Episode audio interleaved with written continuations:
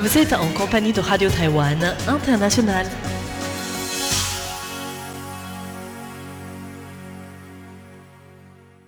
Bienvenue à l'écoute de Radio Taïwan International. C'est Ming Guang qui vous accueille à l'antenne. Bonjour à tous. À propos de notre programme de ce mercredi 12 juin, vous pouvez suivre dans un premier temps le journal d'information en compagnie de Tiffany.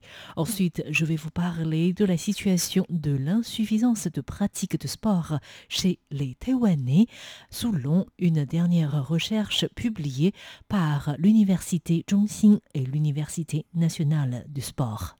C'est donc à suivre dans le décryptage. Ensuite, pour la partie de nos émissions thématiques, il y a tout d'abord l'émission Échographie signée François-Xavier Boulet avec aujourd'hui la croissance inattendue des entreprises biométriques taïwanaise. Après l'échographie, François-Xavier Boulet sera rejoint par Thérèse Pan dans le cadre de l'émission Taïwan à la carte. Et aujourd'hui, c'est poulet aigre douce avec des nouilles sautées. Je vous souhaite très bonne écoute à tous en compagnie de Radio Taïwan International. Et tout de suite, c'est notre journal de ce mercredi 12 juin en compagnie de Tiffany Lee. Et voici tout d'abord les principaux titres. Richard Armitage rencontre la présidente Tsai Ing-wen. Taïwan achète deux générateurs à gaz américains. Les manifestations contre le projet de loi d'extradition à Hong Kong se poursuivent à Taïwan. Des pêcheurs vietnamiens portent plainte contre Formosa Plastics.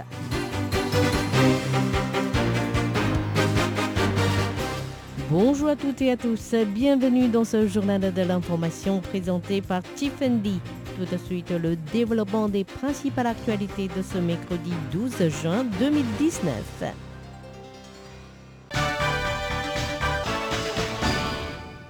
Richard Armitage rencontre la présidente Tsai Ing-wen. La présidente de la République, Tsai Ing-wen, a reçu ce matin au palais présidentiel une délégation formée de chercheurs américains du Project 2049 Institute. À la tête de la délégation figurait Richard Armitage, ancien secrétaire d'État adjoint sous l'administration du président George W. Bush, la présidente a notamment salué les progrès des relations entre les deux pays en évoquant les trois ventes d'armes à Taïwan annoncées par le Pentagone depuis son entrée en fonction en 2016. Les relations entre Taïwan et les États-Unis sont les meilleures depuis plusieurs années grâce aux efforts des deux côtés. Le bureau taïwanais chargé des affaires américaines a pu ainsi changer d'appellation pour s'appeler désormais Taiwan Council for US Affairs. J'ai assisté au changement officiel la semaine dernière et j'espère voir avec nos amis américains davantage de progrès dans nos relations bilatérales. Pour sa part, Richard Armitage a souligné que sa délégation s'intéresse particulièrement à la démocratie et au droit d'autodétermination des Taïwanais. Pour rappel, le Project 2049 Institute est spécialisé dans la géopolitique indo-pacifique. Taïwan achète deux générateurs à gaz américains.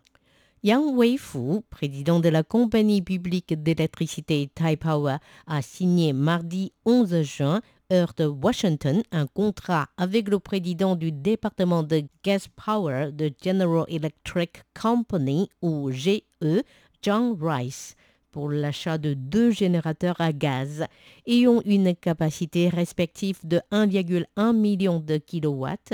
Ces deux systèmes seront installés dans la centrale de Tan, dans la ville de Taoyuan. La facture se chiffre à 1 milliard 200 millions de dollars américains au total, soit environ 1 milliard 60 millions d'euros. Leur mise en marche est prévue respectivement en 2021 et 2023. Les sénateurs républicains Tim Scott et Lindsey Graham ont assisté à la signature. Ce dernier a salué cette coopération qui, selon lui, permettra de développer davantage les relations bilatérales au niveau économique, mais aussi militaire. Également présent était le directeur de l'Institut américain à Taïwan, ou AIT, Brent Christensen, le ministre taïwanais sans portefeuille Teng Zhenzhong et le représentant taïwanais aux États-Unis Stanley Gao. Des manifestations contre le projet de loi d'extradition à Hong Kong se poursuivent à Taïwan. Le Parlement hongkongais a repris l'examen du projet de loi sur l'extradition de criminels vers la Chine ce mercredi 12 juin. Alors que les protestataires hongkongais appellent aujourd'hui tous les habitants de l'ancienne colonie britannique à la grève, les Taïwanais continuent à manifester leur solidarité vis-à-vis -vis du mouvement pro-démocratie à Hong Kong. Ce matin, des représentants d'une vingtaine d'organisations se sont rassemblés devant le bureau de représentation hongkongais à Taipei. Ils ont demandé aux autorités de Hong Kong de suspendre les procédures de législation et d'écouter d'abord la voix du peuple.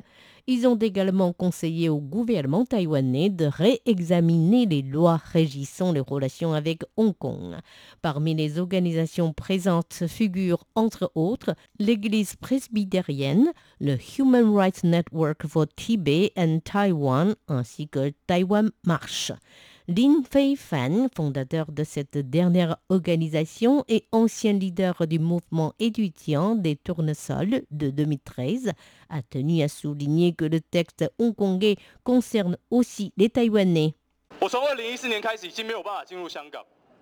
Je ne peux plus entrer dans le territoire hongkongais depuis 2014.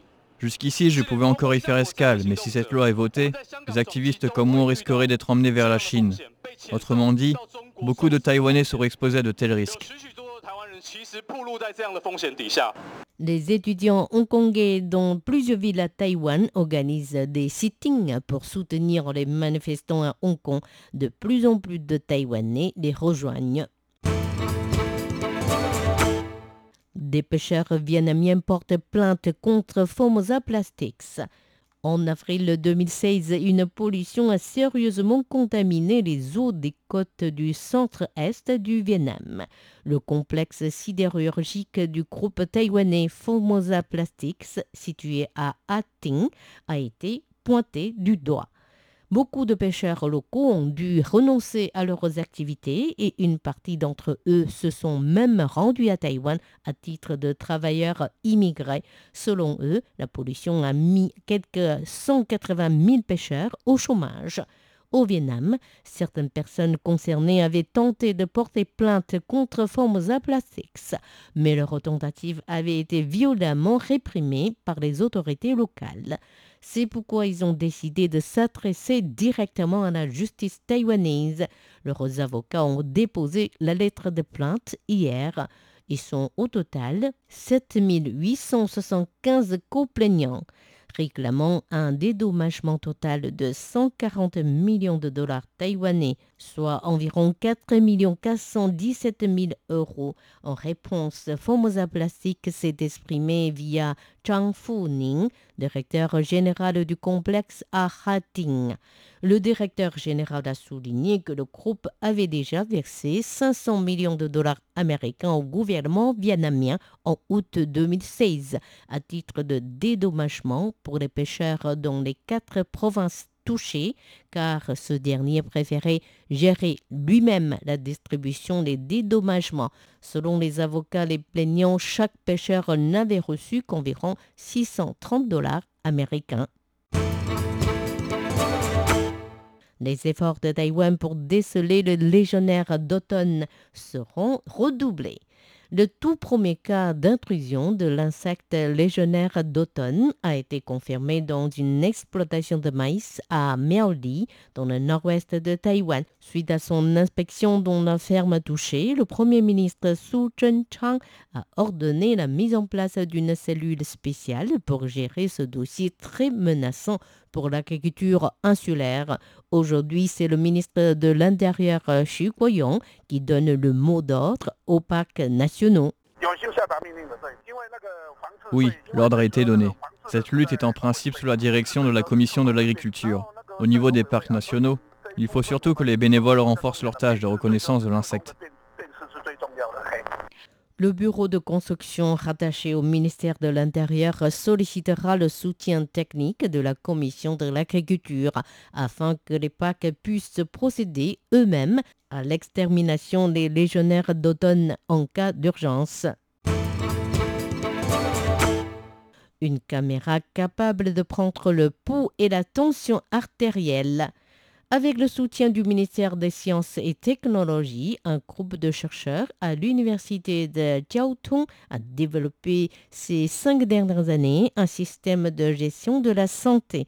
Ce système permet de prendre le pouls et la tension artérielle à l'aide d'une caméra assez ordinaire.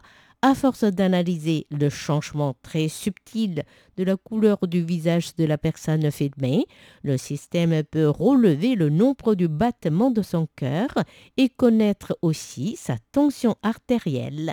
Il a déjà été prouvé que ce système donne des résultats aussi fiables que les appareils médicaux.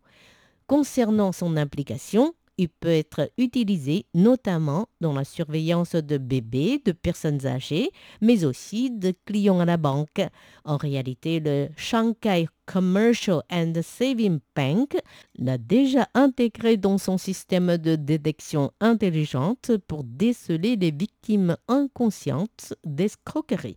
Le professeur Wu Pingfei, responsable du projet de recherche, a déclaré qu'à l'origine, ce système n'avait pour but que de détecter des conducteurs trop fatigués. Il a par ailleurs avoué avec humour qu'il reste encore les obstacles à surmonter.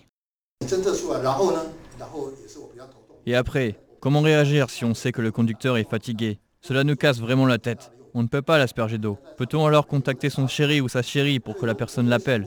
Il paraît que ça ne sert pas à grand-chose. C'est un véritable casse-tête. On se demande si le Parlement pourrait faire une loi permettant de lui donner une gifle pour le réveiller.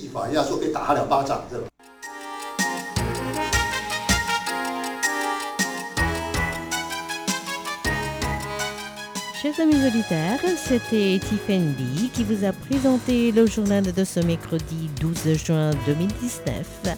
Merci de votre fidélité et excellente suite de programmes sur RTI. À bientôt.